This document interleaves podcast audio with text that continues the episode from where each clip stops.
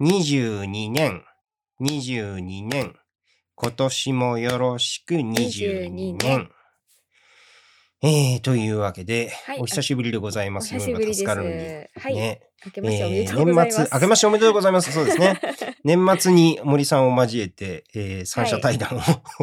いやった後に、しばらく時間が空いてしまいまして、 そうですまあね。はい。うん、もう少し早くやるつもりだった、正月はともかくとして、もう少し早くやるつもりだったんですけど、なんかお互いこういろいろ仕事が入って忙しかったりとかして、はいはい。ね、えーこういう風になりました。はい。お久しぶりです。えー、で、しちょっと久しぶりなので、なんか機材トラブルとかもあったりとかして。 そうですね。はいいろいろうん忘収れ録ちゃいますよね。三週い間。やー、ほんと。そうなのよ。はい。ほ んとそうなのよね。忘れるんだよね。 なんか、ずっとやってたことにも忘れちゃうんだよね。 はい。まあまあ、それはそれとして、うん。それはそれとして、松尾さんは、あの、いかがそうですなね。年末年始でしたあの年末の段階で先生はすでに見られていましたけど、はあい。の年始になってようやく呪術廻戦を見てきました。やったー。はい、映画、はいやっと見てこれて、うんい。やーめちゃくちゃ良かったですね。ねえ、うん。最高でしたよ。なんうか、ん。こんないいんだと思思いました。いや、本当にあの、なんかケチのつけようがない完成度ですよね、あれはね。うん、なんか、うんなんかそれぞれのファンが喜ぶ、うん。ね映画になっててすごい良かったですよね。うん。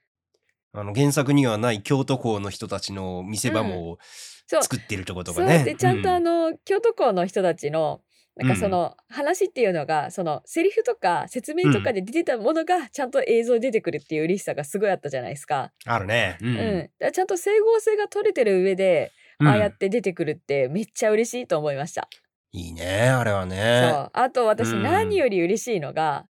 はいはい。あのゲトウスグルのうゲんトウ、ちゃんとしたゲトウスグルグッズが出てるってことですよ。おー 今まではちゃんとしたのなかったのなかったですよ。あのあ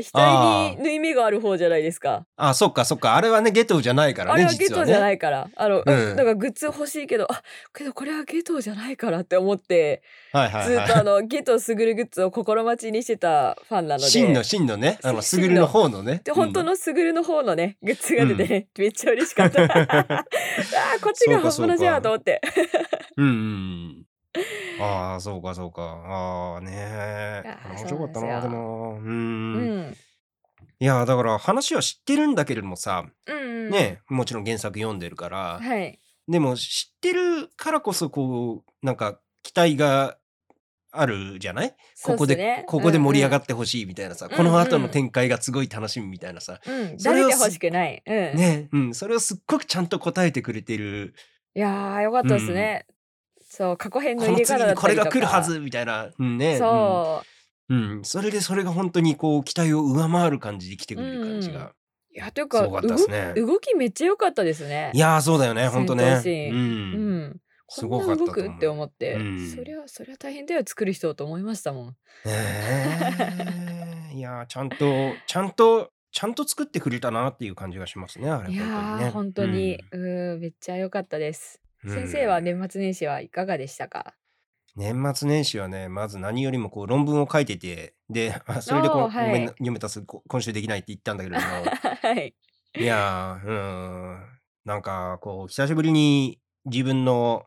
中から何かをし絞り出してこう一生懸うんう命んそれを全部書くっていう作業をね、しかも、うんまあ今回ちょっと英語で書く論文だったかうんら、うんそれもあってでやっぱりモードが一回切り替わららないとうん、そこにならないのよね。いやそうですよね、うんなんか合わないですよね普段のなんかそうそうそうそうそうなんていうんですかそのリズ、ムと、うんうんうんだから普段の生活の中で例えば、えー、とここで授業が終わったら次の会議まで1時間半あるからちょっとだけ書こうみたいなそういうことって僕は絶対できないのね。あー人によるんですかね結構多分できない人の方が多いと思うけども。多いですよねそうですよねうんうん特に英語だとすなんかそうなりそうな、うんうん気もする、うん、あちょっとしばらくこうなんか盛り上がる時間を置いてそこうにん頭を切り替えないとできなくてあーなるほどで年始にそれをやってようやく書き終えていやーお疲れ様でした。みたいな感じで、ちょっと、ちょっと、ちょっと疲れて、やっぱ、こういうのをずっとやってる人はすごいな、漫画、漫画家ってすごいなっていう ふうにあ思あっ。そったか何か自分の中から生み出してっていうところだと、ねえそっかそうですね、うん漫画も一緒締め切りがあっでてすさ、ねうんうん、それを延々やってるわけじゃないですか、あの人たちがねえすごいっすよねすごいよ。一人であんな書い てさ、うんう。ん、。すごいよね。すごいよ意味わかん ないっすよ、うん、本当にね。うん、まあそんな感じがあったり、あとははい、なんでしょうね。あの、漫画で言うと、はいあのー、年末の読めたすのはいはい2021年特集ではいおすすめされた、はいはい白論日記と、それああーから、まだ読んでないんだよなはい、マーブルビターチョコレートを読んであ、あありがとうございますはい、うん、どっちもすげえ面白かった。ああうん、そうだまだ読めてないんだよなうちうん。白論日記はね、なんかね、はいやっぱね、こう、ちょっと日本の漫画じゃないから、文法がいろいろ違ったりするんだけれども、うんうんその博士論文を書くっていうことのリアルさをすごいちゃんと描いていて、それがすごく面白かったね。ああやっぱ先生としてはそこがよよわかるっていう感じなんですわかかるって感じなのよ。 本当にこういう風に泥沼にはまるよねっていうのいが。やーそうなんですね、うんなんかそう、うん周りの子でもそのなかなかその博士論文まで書いてる子は少ないですけど、うんなんか全然違う世界だっていうことだけは分かってるのであー 話聞いてて、いや違うんだよ全然違うんだよ、うんみたい ななんかうんうん ほあららなんか落ちた。にゃんごめこ、んね。うんはいいやーなんか郷路先生も厳しくなるんだよみたいなね えそんな話どっかから聞いたのあどっかから聞いてますけど マジで、あーまあまあじゃあね、だからそのやっぱりり学生に対しての時とそれはねいろいろ変わっていくよねみたいなところはねなるほど聞 いたりしましたよ怖えと思って先生怖えなーって違うんだーと思って、対応がが。 まあねまあね一応ねそっちそうそうなっちゃうんだよねどうしてもね。うん う、んまあまあそういうもんなんだろうなっていう感じですよねうん、いやでも相当相当優しくなったとは思うんですよ何の話してるのか えな。本当ですかいや本当に僕あの大学院生の頃とかもっともっとなんかこうそんなそんなねひあどかったかのら。あれですよ、うんその論文に限らずねみんな言うのそれなんか俺らの頃はこう厳しかったけど今は優しくなったよ なってみんな言うのどの世界でもそうだろああ野球もそうだろあそっかおじさんのおじさんの定番か。 いやいいやや多で分もあの本当にせうん。あ世代的なも本んじゃ当にないでねすかちょっと丸くなるいや世代のも世代もあるし本当えにえ年取るとちょっと丸くなるところは絶対あると思う。ああそういうことか、うんはいそうそうそうそう,、んんんだから昔はもうなんか本当にこうあのナイフみたいに尖ってはみたいなところが、うんうんうんちょちょっとやっぱ年齢が上がると少しこう許容範囲が広くなるみたいなところはそれは、まあまあまあのどんな世界でもわ割とあると思うんだけそうどもですねうん、うんまあまあだん男女限らずじゃないですかしかもうんだねうん、うんまあそういうもんですよ そうかそういうもんだなじゃあまあいろいろあっ松た尾さん年末年始はい何ですか、うん年末年始なんかあの楽しいことありました楽しいことああ姪っ子と遊びましたねもはうい可愛いですよ、あ今の何歳今4歳かなおおもう、会うたびに天才じゃないかって思いますも んねうんあーいや親バカになる人の気持ちがめっちゃわかりましたよあのーいやででもすごいですよなんかひらがなカタカナなんか読めるしはいはいあのなんか簡単な計算とかもできできるしおーなんかうんそれを見目の当たりにするとなんか1年ぶりぐらいにやってなんかできることが増えてると、うんこの子天才なんじゃないかって本当は思いま すね。いや早くどっか連れてった方がいいみたいな。うんうんうん うんわあかるのわかる可愛くてしょうがないです。ね。うんううん、んそうおいそうだねみっことねおいっ子がいて、おいっ子がその2つしたかな。でもなんかその子もそうどんどんなんかできることが増えてっててそうだね、うんうんやっぱねすごい2歳から4歳の間とかすごい成長がいやー著しいからすごいですね、うんなんか人間になっていく過程みたいな感じで、ねねうん本当そうなのようん本当そうなのよ うんなんかね、うん可愛らしいし、うん、それは年始すごい楽しかったですね。みっこは漫画読むのまだそんないでやはないあーめいっ子漫画はまだ読めないと思いますけど、うんあの今は隅っこ暮らしが大好きですね。おー隅っこ暮らしのとんかつが好きって言って ました。マニアックじゃねと思って。あーあ まえそんなのいたえ何とんかつなんていたとのんかつっていうキャラがいるんですよ。うんで私やっぱ仲良くなりたいんで隅っこ暮らしについて調べたんですけどうんうんあのみっことねうんあそうそう仲良くなりたいんでねそうう、ん調べたんですけどそのあれってなんかなんかなんてメインにはなれなかった端っこののけ者たちみたいな、はあ、はあのキャラクターなんですよ。あ、あああであ、隅っこ暮らしだあから、ね。そうですそうで。す。で隅っこ暮らしのとんかつはうん。うなんだっん、けな油油99%の 端っこのやつなんですよあのみんなが食べたくないっていうあー食べ残しのあのとんかつなんですよ脂身の部分のね。そうそうそうそう、うん。でその隅っこにいるって いうあのやつなんですけどとんかつなの名前はついているけれどもで。そうなんですうよ、ん。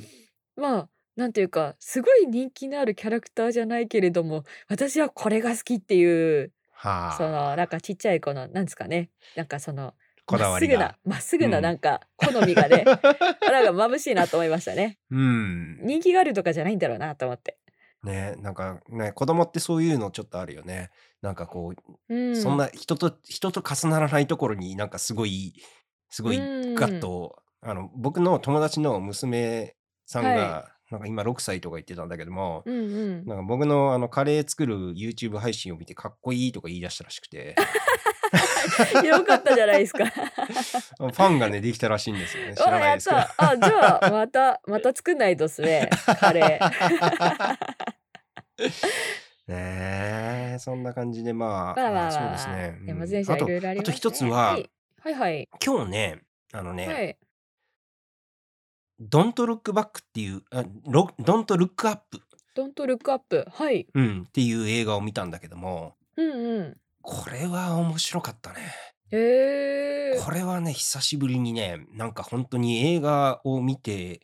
1分1秒無駄がない、全部、うん全部、すごい面白いし、すごい、面白いけど、でもすごい怖いみたいな、そういう映画だった。うん。まあ何かというと、はいあのね、地球にね、水でっかい彗星がぶつかるの。うんうんうんで、それを発見した、あと、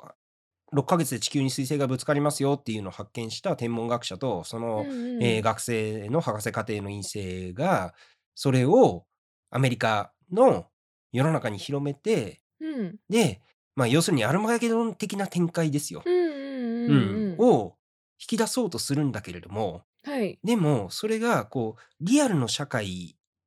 にえっ、うんと、なんていうのかなこうリアルな世界の中でアルマゲドンをやろうとしたらどうなるかっていうとうんいろんな人たちがこうそれぞれ自分のこう私利私欲に走って例えば大統領は中間選挙のことで頭がいっぱいだとかああ そうないうんこかとかこうそうそうそうあの水星のレアメタルを使って人儲け企もうとする IT 長者が出てきたりとか。ほうほうほう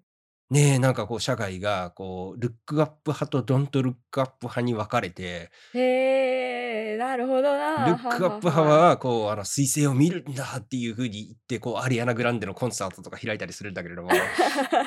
ドントルックアップ派はこうあのあんなものを見るんじゃないってあれはこう陰謀に陰謀なんだみたいなそういうことを言ったりとかしてるとあーすごいうんわかるそうあああ もうね、うんうんうんこうリアルなのよそれが。あ面白いですね、これは面白かったね。すごかったね。面白いんだけれども、とはい同時にちょっとなんかこう、あの、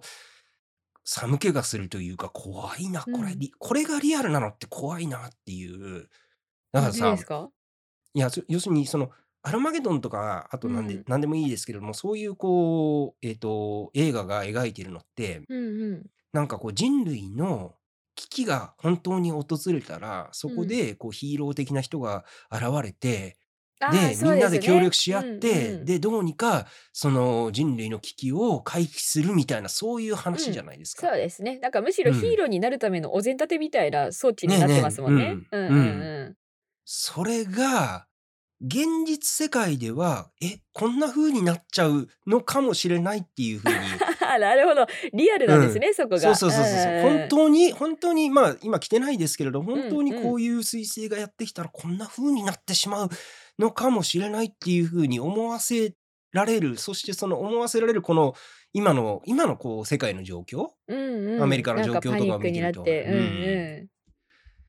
いやーと思いましたね。だからそそへーれも含めてすっごいここれは絶対見た方がいい映画だと思いますね。超面白いしはあいろいろ考えるし、うん面白い。ネットフリックスでやってるんですか、見れるあんとではすねか、今映画館でもまだかかってると思うよ。そうなんですね。なんか映画館の方が面白そうですね。あ、多分そうだと思う。ええうん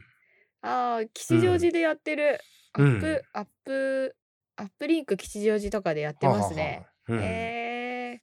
ー、あ、見てみよう。面白そう。うんこれはすごい映画でしたね。本当にね。え、ディカプリオが出てるんですかそう、ディカプリオが出てるんだけども、ディカプリオは、こう、いけてない天文学者の役なんだけども、でもディカプリオだから、実はちょっとこう、あの、あーかっこいいわけよ。いや、まあ、すねそういうのがにじみ出ちゃうからね。まあ、そういうわけ でしょうね。で、そうすると、その映画の中で、はい。アメリカで最もセクシーな天文学者とかいう感じで、こう、SNS でバズったりとかして、あー、ありそう。 そういうふうにこうなんかあの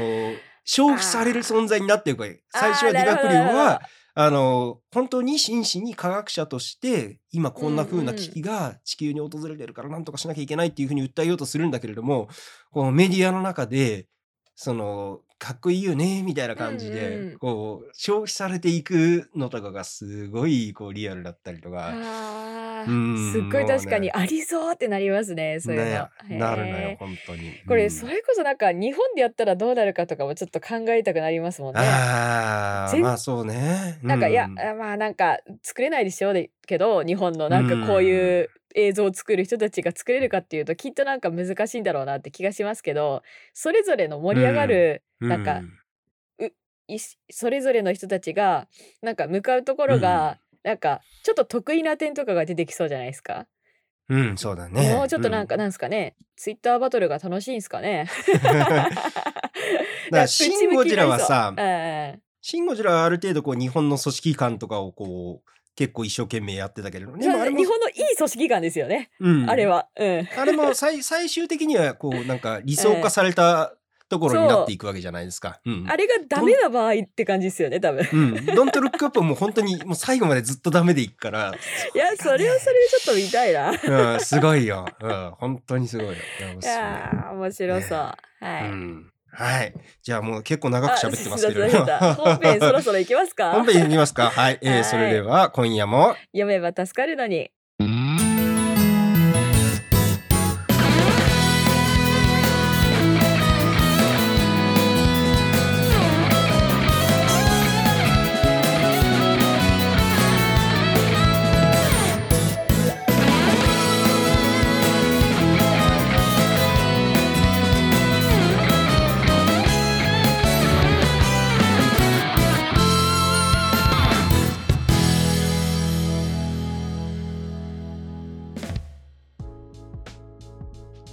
大人になっても漫画の話、夜が更けても漫画の話、漫画は僕らの道しるべ読んだら語ろう、ポッドキャスト読めば助かるのに、略して読めたす。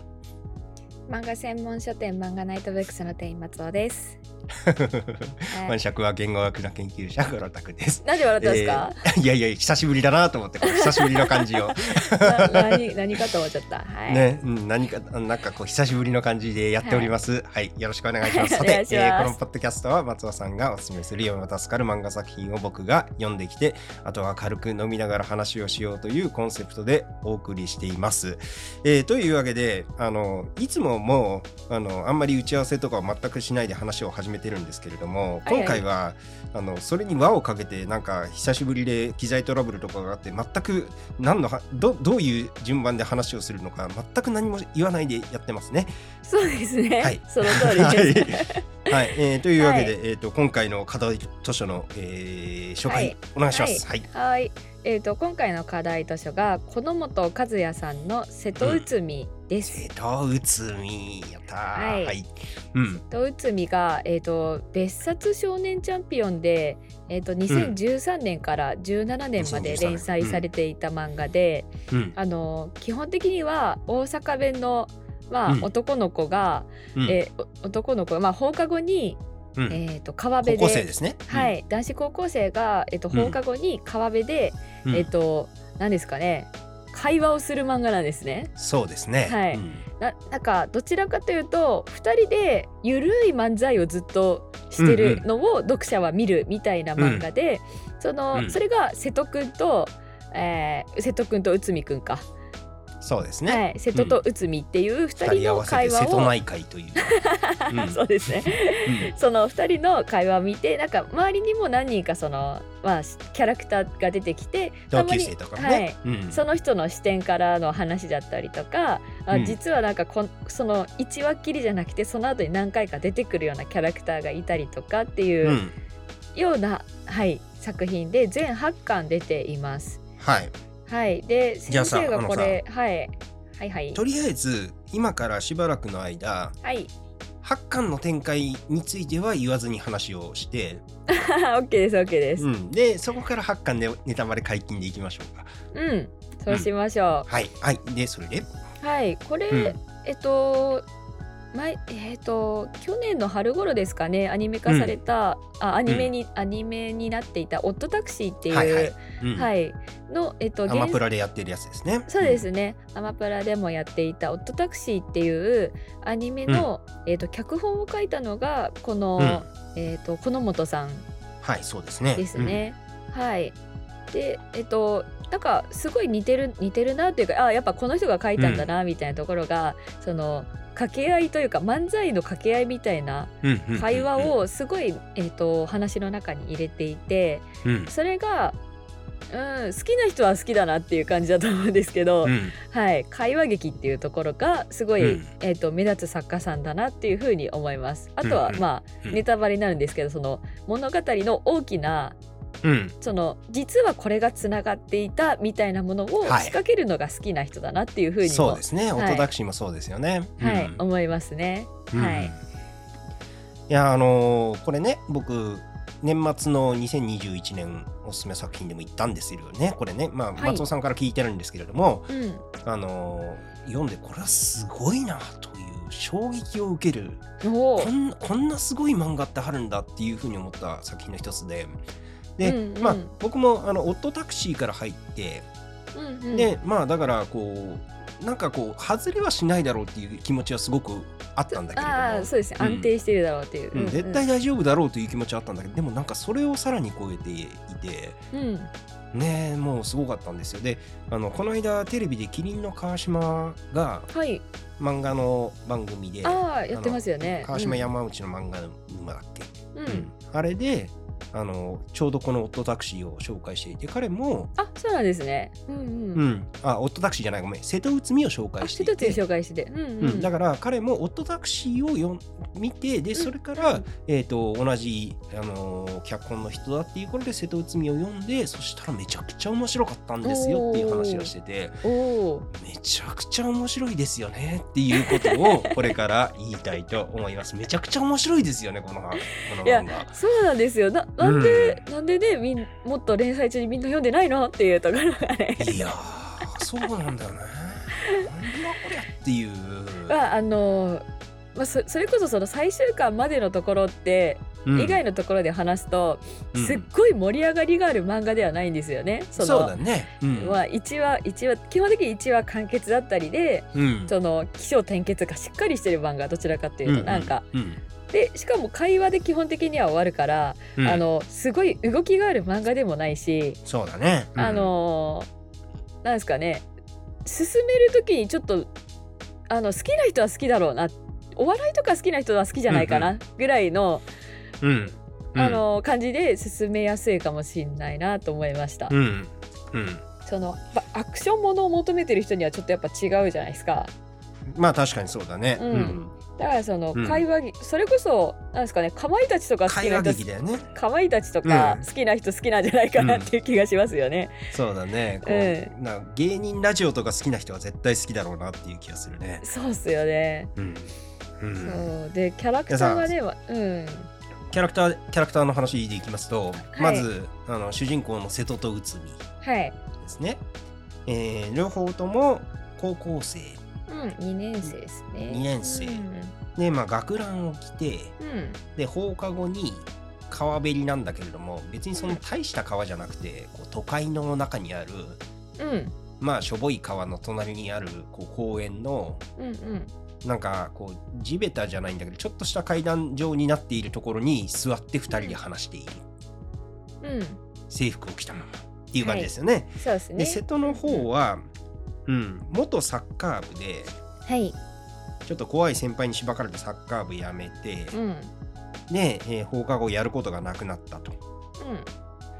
で、えー、内海の方は、まあ、成績優秀のこうガリ弁で、まああメるガ種ガリ弁。メガネかけててうん真面目そうな感じですよね。瀬戸に比べて。う。うんんで、えっ、とこう、放課後、塾に行くまでの、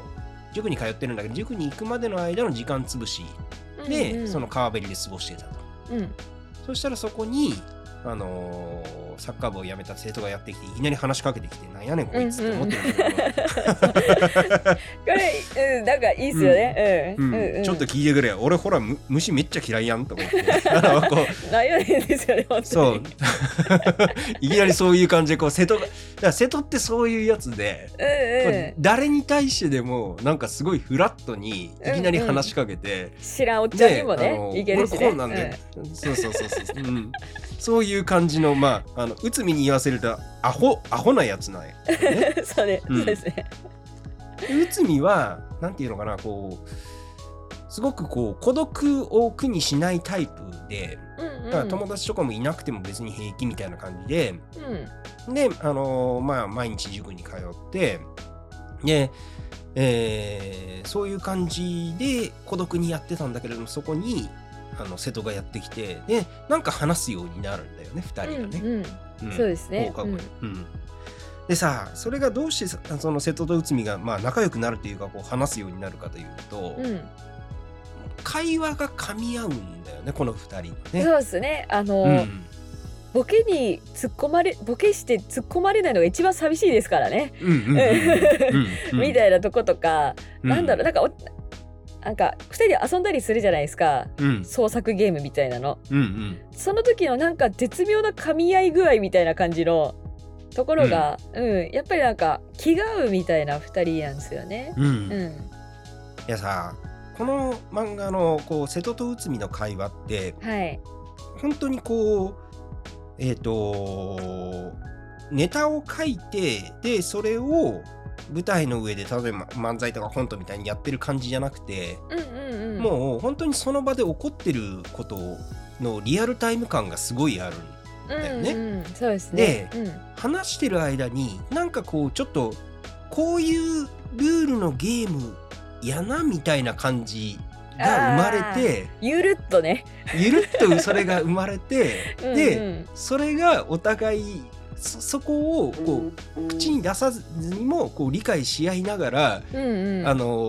ーそのゲームをを発展させて続けていくっていう感じがあるじゃないですか。なんかお互いちょっとうまく了承を得てくみたいな感じのね掛け合いですよねね。うんうんうあれがねすっごい楽しそうっていうふうに思うんですよね。ん、であの、うん割と二人とも無表情でそれをなんかちょっとず つそうだよね。 無表情でその察しながらうんボケとツッコミをするじゃないですか。そうだよね、ええだから一回内海のこのツッコミが入ったら瀬戸が次にまたそのツッコミを引き出すようなボケをして、うんで内海がそれを言ってみたいなそういう感じのやつとかさ。そうなんですよね。うんだから頭がいい会話になってるんですよ ね考ねえてみれば、うんでもちゃんとアホなんですよねうんちゃんとアホなのうよ。ん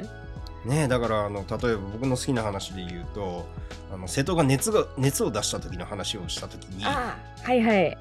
で冒頭で瀬戸が熱を出した時に「あこの間めっちゃ頭痛かったやんか」ってうんうんでどれぐらい痛かったんだよこれぐらいのオーハンドモンスターに頭ギューギューつギューつかまれる感じって言ってうんこう例え話でそのオーハンドモンスターに頭ギューつかまれる感じっていう風に瀬戸が言ったらはいその瀬戸はその頭痛くて辛かった話をしたいんだけれども内海が「ほんでうん薬」って瀬戸が言ったら、そのオーハンドモンスターでどうやって生まれてきてんっていう風にこううんうんうんちゃちゃを入れるわけですよ。で、はい瀬戸はその具合が悪かった話をしたいんだけれども内海がいちいちそのそのオーハンドモンスターの復讐目的は復讐なんとかいう感じでそのオーハンドモンスターの話にこううんうん引き戻そうとして、瀬戸がちゃんとそれに合わせてこうオーハンドモンスターのストーリーを作りなが らあの高熱を出ている話とかをしているっていえ う、えはいその感じとかがすごい面白いんだよ ね。そのオーハンドモンスターのどうでもいい話とこう瀬戸が、はいあの高熱を出していってやったそれもそれはそれでまたどうでもいい話なんだけどもそれがこう同時並行していって、であのそこでこう2人でなんかちょっとこうゲームをやってる感じというかうんこのオーハンドモンスターの話をしながらえー、と具合の悪い話をしていくっていうゲームをやっていくみたいなそういう そういう感じがねすっごいいいですよいいっすね。うん。私最初の一巻で、うんうんあのあー好きだなーって思ったのがうんなんかね節がある選手権をね始める口とがある選こ手ろ権はい、 えなんなんそれってあの、うんまあ始まっていくんですけど、うんそうなんか最初乗り気じゃないようにあの、見えてあのちゃんとあの内海があの、はいはいお前そういう節あるよねってあるよなっていう風に、ゲームを始めてくれるんですよね。そうなんだよね。うつみそうなんだよね。んそうあんまり乗り気じゃない感じに見えてちゃんと乗ってくれるんですよね。ちゃんと乗るんだようね、ん、うんこのなんとか選手権とかなんとか甲子園とかなんとかチャンピオンシップとかなんかそのこの後も結構あるんだよね、何回かうんね。あそうですね、なんかこれがうんすごいうん面白いなって思いましたね、うでなんかうんなんだろうなそのこの2人のキャラが別にこの選手権が行われることによって、うんあ瀬戸ってそういう感じなんだみたいな感じで、ま、なんか漫画ってそのキャラクターの広がりが見えるみたいなところもうんうん楽しいじゃないですか、うんでも別にそういう面白みっていうよりもうんただただ本当に会話がなんか面白いなっていうところうんになんかプラスでなんか実はこその前にこういうことがあったんだろうなみたいなのをさらっと入れてるあたりがさらっと入れてるね。そう、んあの本当にさらっと入れてるんですよね。あの、なんか重大なことではないように、うんうん、なんか先輩とのやり取りとかそういうのも入ってくるから、なんかうん疲れない、そういうところは。ね うん、読みやすいなというかおんうやっぱうまいなって思いますね。やっぱりさ会話ってすごいこう楽しいところがあって、うんうん、あの会話をしていてなんかこうそこで偶発的に生まれたルールみたいなものにうんをこれそれがその会話のお互いがそれを指してでそこでそのルールに乗っかったゲームみたいなものをこうその場その場でこうインプロしながら発展させていくっうんうんうてんすごいそれが発生するとすごい楽しいんだよね。いやーそうなんですよね。うんなんかそのそのなんかこう楽しい感じ高校時代にあっうんうたんその楽しい感じをこうすごいすごいそう伝えてくるなっていう。でなんだろう、うん今それこそなんかこういう感じの会話劇だと可愛い女の子にあの、うんニコニコさせて、うんうんあの何ですかねさせた方が分かりやすいっていうのはあれなんですけど、うんうんそういうのが多いじゃないですか。うん、でもマジでこれ今見返してて全然かっこよくも書かないし。そうだね仏頂面の男子2人が ね うん、仏頂面だしそうだから絶妙になんかその瀬戸も内海も別に格好悪いわけではないけれどもうんち、ゃんとイケメンじゃないんですよね。うん、そうだね、 まあ整ってるのかなぐらいには思いますけどうん、なんかちゃんと鼻がなんかシュッとしてないなとかうんうんうんうんうんそのずーっとなんか真面目な顔しててうんあのなんですかね花がない2人なんですよねそこま花で。がないね、うんうんでそれでずーっと連載し続けるって強いなって思いました。ねえうんうんこれでこれでさ本当にこの展開だけでずっと続けてたのってすごいよね連載がうね、ん、でもやっぱうりんその読んで面白いからっていうところそうなんだよでね、うんだから基本的には瀬戸と内海の会話なんだけれどもうん、本当に多少ひねりが毎回入ってきてうん、そうですね、うん、うん多少こうリズムが違ったりとかその最初にこうツッコミフレーズを明かしといてそこにたどり着くような回があったりうとんか、うんうんね、そういうこういろんないろんなこうなんか変調を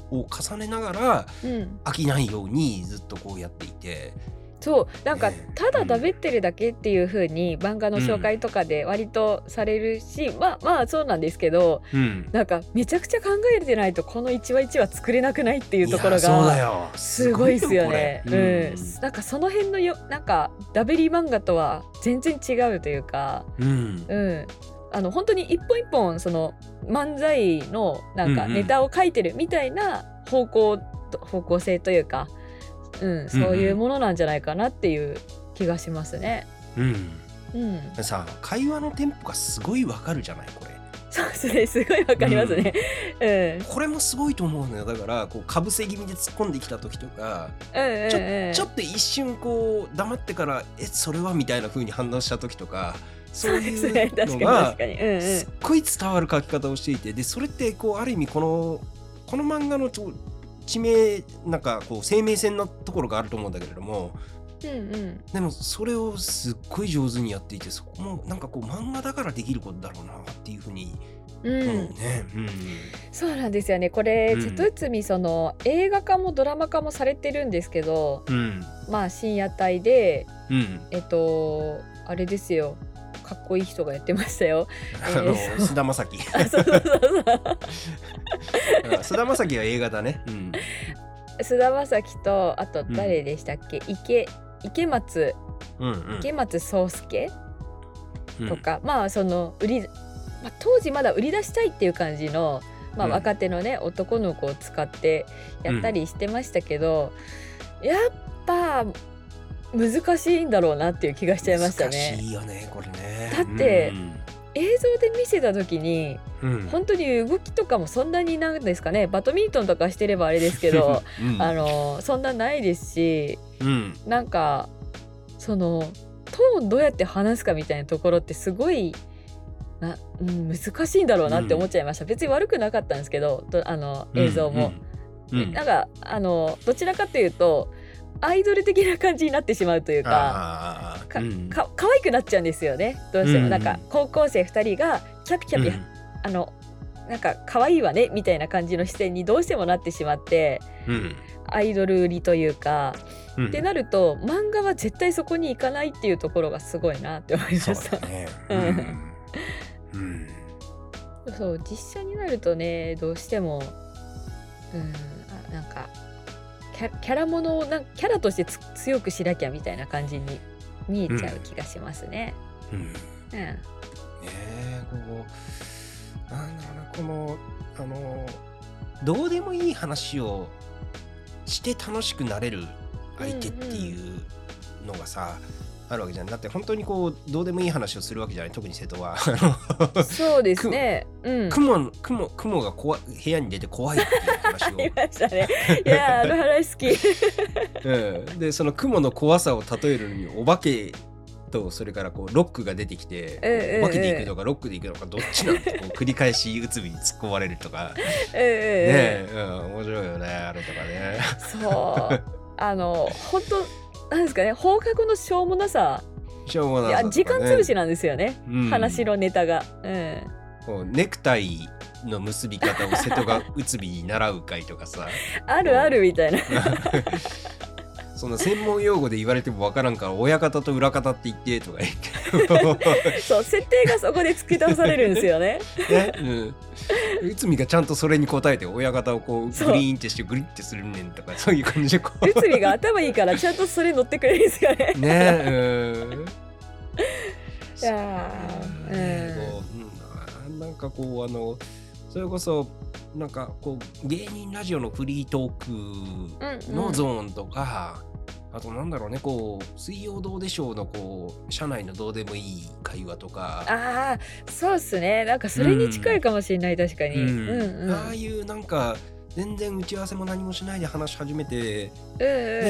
うん、なんかこう何かが生まれてそれを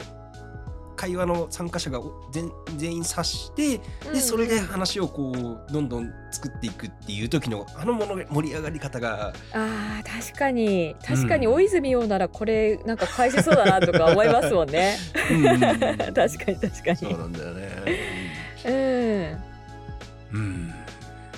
えそれがすごいうんすごいすごい漫画なんですけれどもはい。そうやってそろそろはい。すごい漫画なんですけれども。うん。そこがまあ全8巻じゃないですか。はい。そうでですね。 7巻までの厚さと8巻だけが違っていて8巻だけが1.5倍くらいの厚さなんですよ。うん、まあ漫画でたまにありますけど、うん、うんだだいいぶ違いますもんね、厚みが。ぶ違う のよ。うでん、 8巻ですごいことが起こるんですよね。でこれはあのここからは超ネタバレなので、はい、あのーよ読まずえ読んでない人はこうこれ以上聞かずに読んでほしいなというふうにはい思いますね。はい、そうしましょうじゃあ行きましょう。ははいい、八巻で、はかね八巻 で、いやもうこれはねすごかった、すごかった、うんすごか ったよ。うんすすごかったです よなんか何も言ってないけどま だ。いやだからつまり、内海は家族に、まあ、特に親に、うんうんうん、ネグレクト虐待に近い扱いを受けていてうんでずっと前からあのー家族を殺そうっていう計画を立ててるんですよね。そうですよねううん、完全犯罪的に、うんこう姉の誕生日は家族はみんなで自分を抜かした内海を抜かした、えー姉とそれから、えっと、父親と母親で、えーシアタールームで、えー映画を見るっていう習慣があるから、うんうんそこで、えー火事を起こして、うんえー殺して自分は自由になろうと。うんというのは内海の両親特にあの父親がすっごい怖いやつで、やばいやつで。はいだからこうめちゃくちゃこう強権的なまああの本当にいわゆる毒親的なところがあって、でそれがまたねこうあのちょっと間違って育った内海というかうんうん瀬戸に合わずに育った内海みたいな感じがちょっとあって、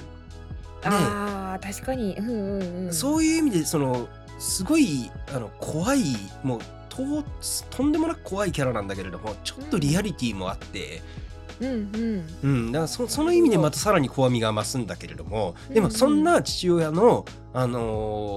こう支配下に置かれてうんうんでもうとにかく、あのこう自由にならなかった内海がうんそういうう両親を殺し両親と姉を殺して自由になろうとするっていう計画があったわけですよね。そうずっとうん本当はね、ずっと考えてたんですね。うん本当はずっとそれを考えていて、でうんその瀬戸と、えー川べりで話すのもそのアリバイうんに使おうと内海は考えていたと。うんその時間に火事が起きて、自分はそのうん瀬戸とね喋ってればいいアリバイになるっていう。うんうんところがその計画は失敗するんですね。うん うん、それがなぜ失敗するかというと、まあ、その瀬戸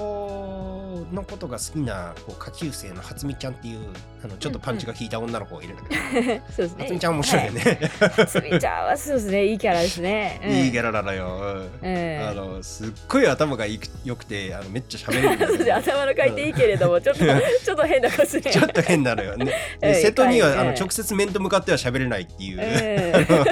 瀬戸のことが好きだから。で内海内海とはまあなんかむしろノリよく 話そうしてそうそうそうそうそうそう。まあそのはずみちゃんが気づいて、えーね、あのその渦海の殺害計画を阻止するんだけれども、うんうん阻止した時にあの渦海が要するにいつもの川べりでうんえっ、と計画が実行されるのを待っていたら、うんそこに本当は閉じ込められて焼け死のはずの父親がやってきて。はい。で内海は混乱するわけですよ。なんで死んでないんだと。うん。なんでそう燃えてないんだと。そしたらそ,、そしたらそこに瀬戸がやってくるわけうんあですよ。ーアホみたいな見開きでね。そう。バルーンさんっていうこうバルピエローンの二格世好をやしで て。うん、まあでまさあまあ、えうん、ーまあ滑るやろうなとは思ってたけどこんなうにんって、このこのこの瀬戸はマジでかっこいいってなりますねここの。かっこいいんだよね。そうくんは学校を辞めるからお父さんが決めたっていう父親に対してさ瀬戸がさ、うん、それはき困りますよ急に花言葉とか知りたくなったらどうするんですかって いう何言ってんのお前っていうのはあるんだけどもでもこれまでにそのそういうのがあったからこそ、なんかこうんそれでこの言葉が出てくるっていうのがねいいっすよね。うん大丈夫ですよ俺明日からサッカー部に戻ることしにしたんでって俺のせいやって言うんやったらここからは問題ないはずです、な言うたら言うつも言う、うんいかっこいいやいい友達だなってなりますね。うんうんそれでさ、こう、明日からもう学校来いよ、毎日飴あげるから、いらんわ、ログインボーナスみたいなやつっていうさ、その、そう でもここであの会話だがさ、この後のうんニコマは2人ともなんか微笑んでるんですよね、いつも仏頂面だった2人ですけど、うんなんかここの、うんなんすかね相棒感がめっちゃいいっすよねう。ん。うん、ほんでさ、で、この急展開がさ、うんうん発刊の途中であるんだけれども、はい、この急展開を見てから、うその振り返ると、実は、んうん、全部ここに繋がっていたっていうのがわかるんだよね、だからその前のところでもいちいちちょっと不穏な感じはずーっとあったんだよねそうですねそ家の族のことだったり、うんうんうん家族のことをちょっと言って瀬戸が「いやもうちょっと怖いから聞かないわ」みたいなそうふうに言うとかなんかボケとして流されていたものが、うん実は内海のその、うなんか本心が出てたとこみたいなありますもんね。ねえ、うんそういうふうにあのちゃんと今までのこうなんかこうどうでもいい日常会話の中で作られていた世界があって、うんうんでその上にこのあの家族を殺そうとしていた要するにこう虐待されて恨みを抱いて家族を殺そうとしていた内海っていうものがうんもうんう全然自然に乗っかってくるうんところが、そう要するにこう今まで作られていたこう瀬戸と内海の会話の中の世界観うんの外側に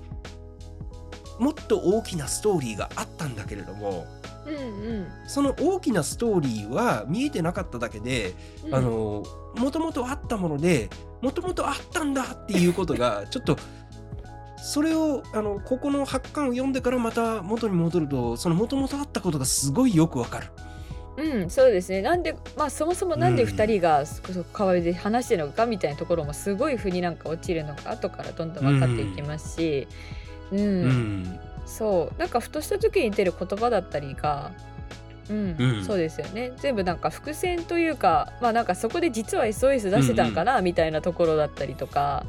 んうんうんうんうんうん SOS を出していたのか、それとも無意識に喋っているの、喋ってるのもうつみっぽいなっていうところもあるんですけど。そうだよえねえ。そうだよね。生学的にはなんうかそんななんかさらっと言ってるような気もするので、SOS というより、んなんかその辺の話だったりとかあー、うんえしえしりとりのねなんかやつとかもそうですけど、そうだね。だからう、ん絵しりとりの会っていうのは、まあ、瀬戸と内海が絵しりとりをして、はい、で、その、最初は内海視点の会なんだよね。うんうんだから内海の視点でこうやるんだけれどもで内海はこう瀬戸の解体をすっごいこうあのーすげえ絵を描いてきやがったこいつみたいな風に受け取ってはいでこう一人で勝手に負けたこいつにはかなわんっていう風になるんだけれども、うん瀬戸はしその後の瀬戸視点で見ると瀬戸はもう何も考えてなくてうんうんうんうん 本当に何も考え要するにこうあのてすれ違いって本当に何も考えてなくて。だからその要するに魚の絵で始まる絵しりとりなんだけども内海の方は、そのすごい一つ一つの魚のこう鈴木キハダとかそういう感じでそうあのちゃんとした名前を言うんだけど瀬戸はもうずっと魚としか思ってなくて うんうんうんだから内海の方はあのこう魚の魚縛りの絵しりとりをちゃんと続けてるつもりなんだけど瀬戸はずっと魚で 「な何こいつなんでこんな魚ばっか描いてくるん?」って書いてこ「怖い怖い」とか「先生内海がずいや魚ばっかり描くんです」って「別にええやないか」 というそういうそうそういうあ話そとこかあなっんてかすれすれ違い面白いですよね。面白いよねすごい面白いよね。うんなんだけれどもそれも実はちゃんとこの最後の展開につながっていて、うんねえその内海はあのーそういう人なんだよね要するにこうあのいろんなものの名前とかをめっちゃ覚えられてでこううん魚みたいな、そういうこうあの漠然としたこう大きな概念で物事を捉えられなくてそうですね。これはうんうん何これは何これは何みたいな風になってしまうっていう一そ個う一個こういう。いうのものとして見見るっていう。うんうんでその特質が原因で親からえーまあ、見放されていてっていうようなうんうんそういう話につながっていくわけですよね。だから二人がこれまでしてきた会話の面白さもけど内海とそういうなんていうか能力があったからこその楽しさだったじゃないですか、それこそそういう魚のところだったりとか、うんなんかなんですかねすすごいなんかそれまでの7巻だと内海はどちらかというと何でもいろいろ知ってるし、花の名前知ってるしあの、うんうんうんまあ花も同じだと思うんですよなんか一つ一つの固有名詞を覚えてるし、なんですかね、うんなんかギターバンって弾けちゃうみたいなところだったりとかなんかそういう,、んんんなんかできるやつとして描かれていたのが実はうんその内海を苦しめていたっていうところをその八巻でうん全部そのバッて明らかになるところがめっちゃ続い、うんつながってるんですよね。そうなのうよ。ん、ででも、うんなんかその能力があったからこそ瀬戸となんていうか、瀬戸は楽しかったわけじゃないですかだね。平が、うんうんうんだからなんかすごい救う救いのある話というか、うん、救いがあるね。うんそこの展開がすごいいいっさあもう最す終ね。回がさ、うん最終回がいいじゃない。僕も最終回超好きなんだけども。 最終回いいっすよあのまあねこのうん最終話はさ、瀬戸と内海はさ、うん、あの直接話さないんだよね。そうですね。ずもっうと LINE で会話してるんだよ。うん、ううんん、でさここでさ内海がさなんていうのかなこう今までと違うんだよここまでと違うんでちょっとうん、うんなんか本当に微妙な違いなんだけれどもあの今まではこう要するにこう家族殺害計画があってそれでっていう、そこまでの関係だっていうふうに瀬戸のことを思っていてうん、でなんだけれどもここであの本当にこう友達になった感じうん、がそうですね。あるじゃない。うん、だからもうわあかりるます種こう出れてるんですよ内海が。 そうですね。うんうんええそれがねもうねたまらないんですよねこのこのキャラクターがこううんいろいろ抱え込んでた内海が、うんなんか、うん、まあ、その失敗して、あの、みんなとなんか話すことによって、ちゃんと友達になってっていうね。う、うんん、でこの2人のさこう LINE の会話が続いてさで瀬戸うんは瀬戸で、あの多分他の人には言わない打ち明け話を内海にしてうん、うん、うんで内海はそれにちゃんと返してでさもうこう夜遅くなあの LINE だからこうあの送った時の23時07分とか出るわけよ。ねでその LINE の画面があってでその2人がいないその川のいつも座ってる階段のが、あの映像があってっていう、うんそこうんに LINE の画面がこうあの乗っかってきて話が進んできてでその初美ちゃんが送ってきた画像を送るわって言ってう、ん、うん、でそのどんな画像かっていうとこう瀬戸と内海がこう、うん。笑ってる写真なん二で人すでよ。並んでね、うん川並辺んで、うん、うん、でそれで今度こそお休みって言ってお休みって言ってでそこからそのお休みって言ったのが0時42分でうん、で2時35分に瀬戸がいきなり「そういえばな」っていうふうに LINE を送るんだけれどもそれに2時36分に内海が「寝ろや」っていう。え仲良しだなっていう。いいなあでその時にええ内海のアイコンが変わってんのよ本当だ。それまではこう眼 メガネ鏡だったのが。なのがその初美ちゃんが撮ってくれた笑ってる時の顔に変わっていやもうちょっともうあら、なんか可愛いもこうと して。写真かわいいい自分で気に入ったんだね。気に入ったんだよ内海瀬かわいいなあ戸と喋りながら笑ってる時の自分の写真が気に入ったんだよこのっていう0時42分から2時の間に変えてたん だな。う変えてたんだなっていうのがねもうねほんと感動ですよねーん。で、この撮ってるっていうのもちゃんとね、作中出てきてましたからね。ねそうだよねうんうんそうんう。いやー、そうすごいよこれあ。いい、いい青春漫画ですよ、これは。うんいやー本当にねいや僕ねやっぱねあの高校生ものが好きなんだよなやっぱなうんうん。うんまあ高校生ものって漫画の世界では結構ねこうあの大きなジャンルだと思うんですけどもはい。あのその中でもなんだろうあのこういう会話中心で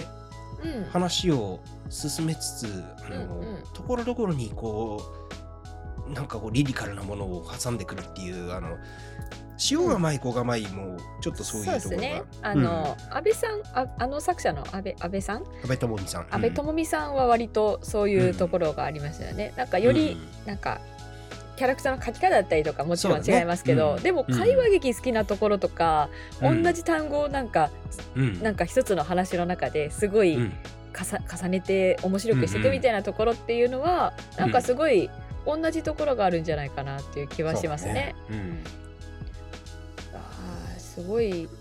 すごいうんなんか友情友情ものというかなんだろうな友情ものですよ。いやう、ん友情ものですよ。だってこれ、結局あは、ー二人の友情の漫画だからうん瀬戸と内海が友達になる話じゃないですあか。ーいい話だなそうなのよ。だから、その話がうまく噛み合うので、うんなんかこう、利害が一致して楽しく、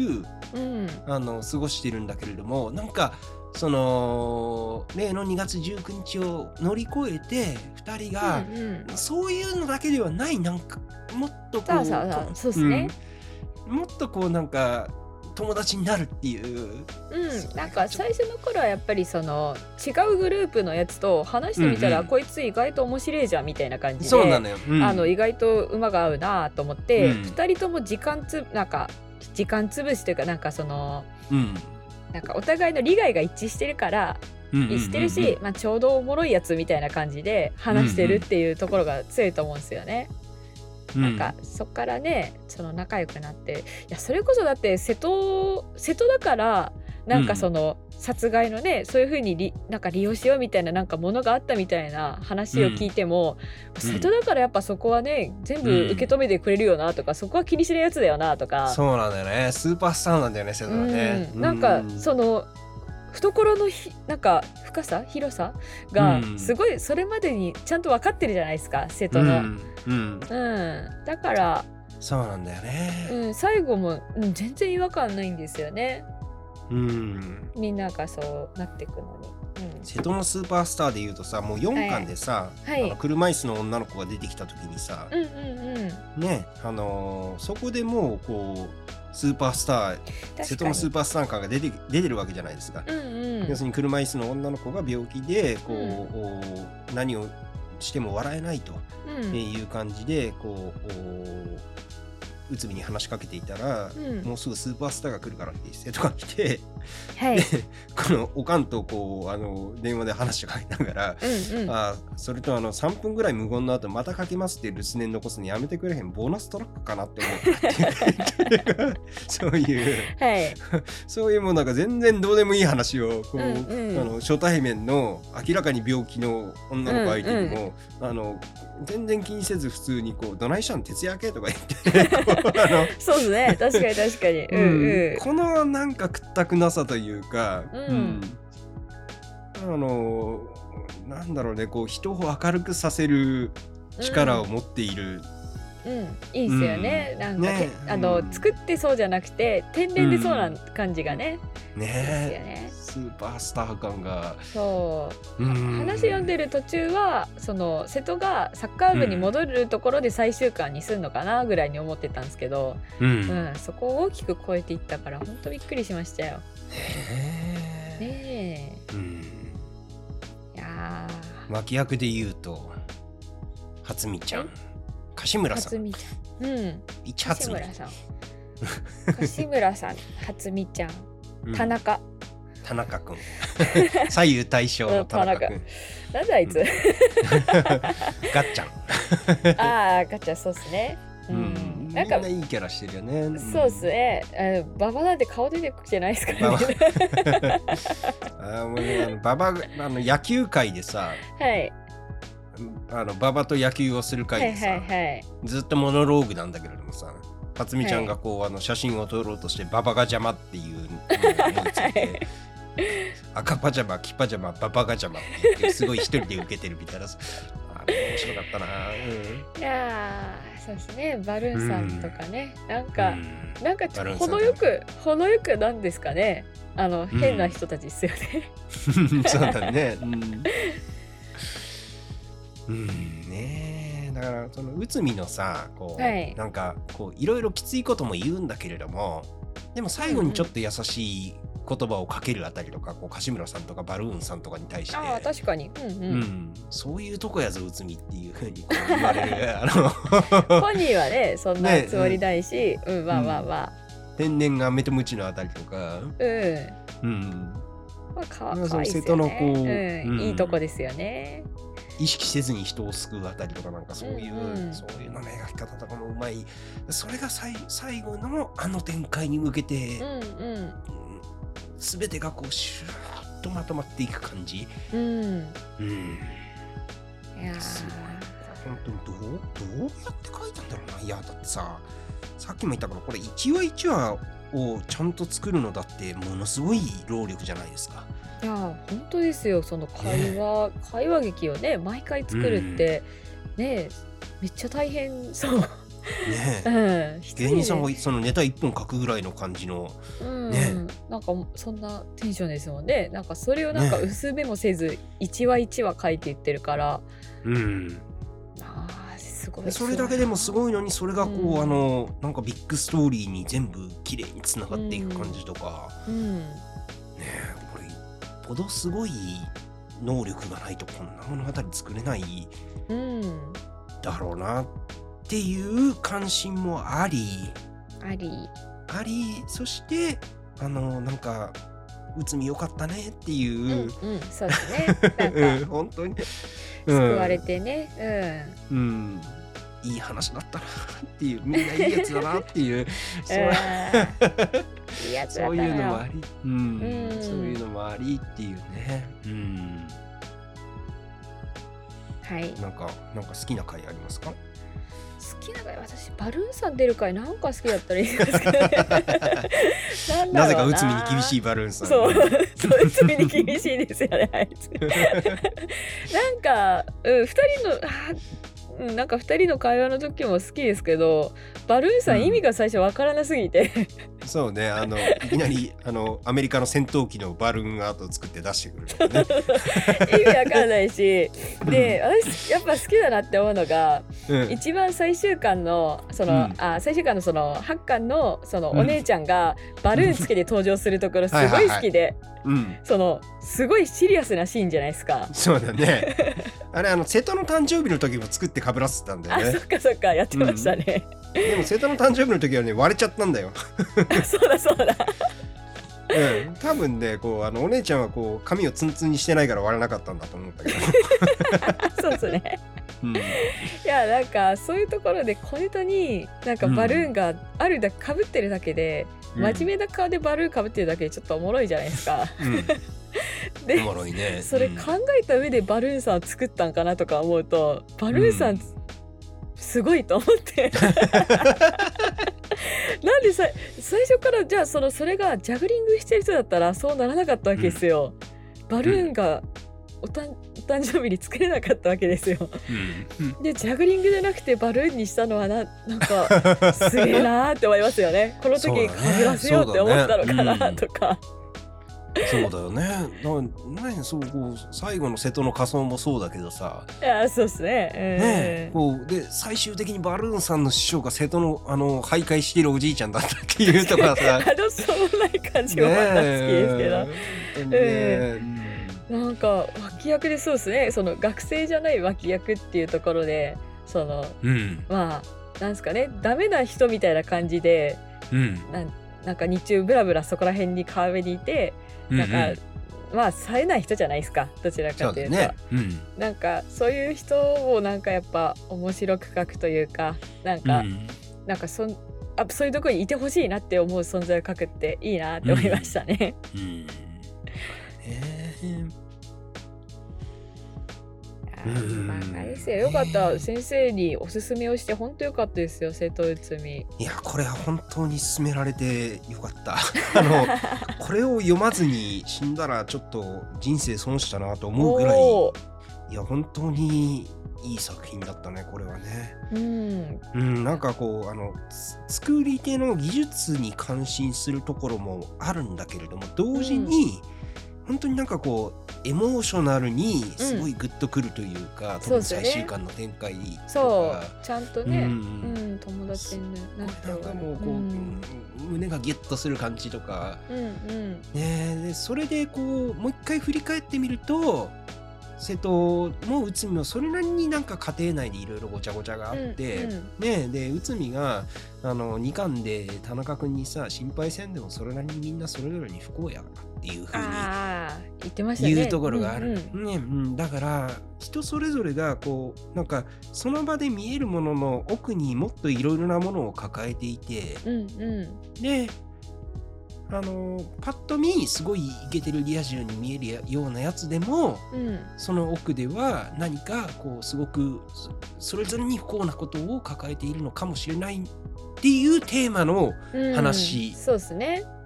だったのよ。だうんったの,で、のよそのうんでそのそれなりに不幸なところがこう八巻でこう全部ぐわっと明らかになってそう、ですねうんで綺麗に終わまとまって終わるっていううんうんすげえなあこれね猫も可い愛いや猫も可愛いしねうん猫も可愛いし、うん二代目二代目オータムカラーいやーこれ8巻で終わってるからなんか10巻以内でお,、うんおすすめの漫画教えてみたいな時にうん、う押ん、し,、押していきたいですね。押していきたいねこれはね、うんこれは押していきたいね本当にねうんいやねこれあの結構ちゃん読めばみんな好きわかかなりの多くの人が好きなんじゃないかなというふうにうん、思いますねそうっすねあそれこそ漫画そんな読まないけど漫才好きな人とかうん、うんうんうんうんもなんか多分「あ面白いね」って言って読んでくれる気がするし、うん漫画好きな人はねそんなうんうん言わずもがな好き言なわずもがなですよね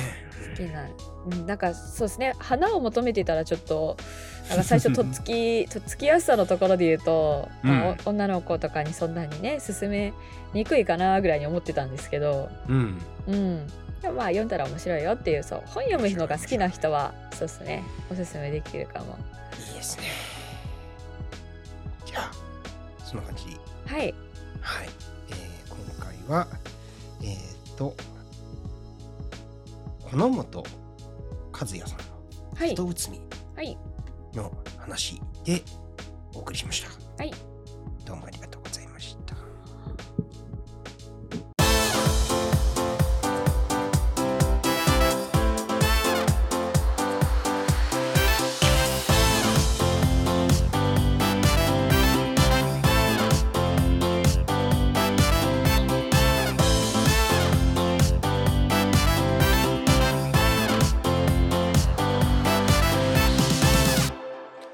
はい、えー、そういうわけで、よいしょ。いやお久しぶりでしたね。なんかね。そうっすねお久しぶりした。はい、久しぶりでした。うん、ねえ、えあーーと、そういうわけで瀬戸内海ですね、これは。はい、うん、これすごいな、これ。ういん、いいい漫画ですね。いい漫画だな。うん。いい漫画だ。これは本当にいい漫画。うでなんかね漫画だからこそできる一、うん回その読み終わった後も読み返すの楽しい漫画ですよね。そうだね。それも本当にすごくある。う。うんなんか、別に忘れてるわけじゃないんだけれども、うん、読み返したら新しい発見がすごい。あここでこんなのは言ってた。そういえば言ってたな、みたいな。うんうんうんそうそうそう、そそうれめいっちゃあうりのまがすすごいねあ。るし、うんで何回読んでも面白いところは面白いし、うん。ねいやー、いい、いいです。あオットタクシーもぜひ見てください。えねえ、うんはい。はいえー、とじゃあ次回どうしましょうかね次回、どうしましょうか。なんどうしかま、しょうか何とりもあえず何考えてなかったな何も考えてなかった ね 毎回言ってるけれど何も考えてなかったえー、とえー、とえー、とえー、とえー、とはいえー、とはい。土なんだろ壌土壌う土壌どうですかあ、いいっすね。最新刊も私どうしよう読やみるましたよ。うん、や最り初ましょう。ん、ろろ六巻六巻出たからねそうね、はい、良かったです、めっちゃ。いいようね、あれね。うん、あの、三月期のところの先生があのうんうめんっちゃ好きって言ってた理由が、ああなるほどねって思いましたね遠藤君のね、あれいいよね。はいうんあれ面白かっ たあのああうんうん確かにねって思いました、そうなのよ、そうなのよ。うん、酷評しといて確かにって思わせるのって、それはすごいことなんだよね。うん、いやーなかなか言えないですからねあんな感想、ううんんうん言ってみたいですよね行ってみたいね、本当ね。ううん。じゃあ、えっ、と、次回は、はえいー、鹿川祐希さんのバーナード・上曰く。あ鹿幸さん今までやってなかったですねそういえばそうだね。なんか一回もやってないね。やってそうなのにやってなかったですねああ、そうだね。うんうん。ああやってなかったね。あじゃあまあそういう意味でもちょうどよかった。はいはい。えー、じゃあ、はい久しぶりでのは読めば助かるのに、 はい、えー、瀬戸内海の話をして、えー次回はバーナード・ジョー曰くです。えーは今い回、あ次回もあの高校生漫画ですね。あ、そうですね。確かに確かに。うん。はい。じゃあ、どうもお疲れ様でした。はい、ありがとうございました。ありがとうございました。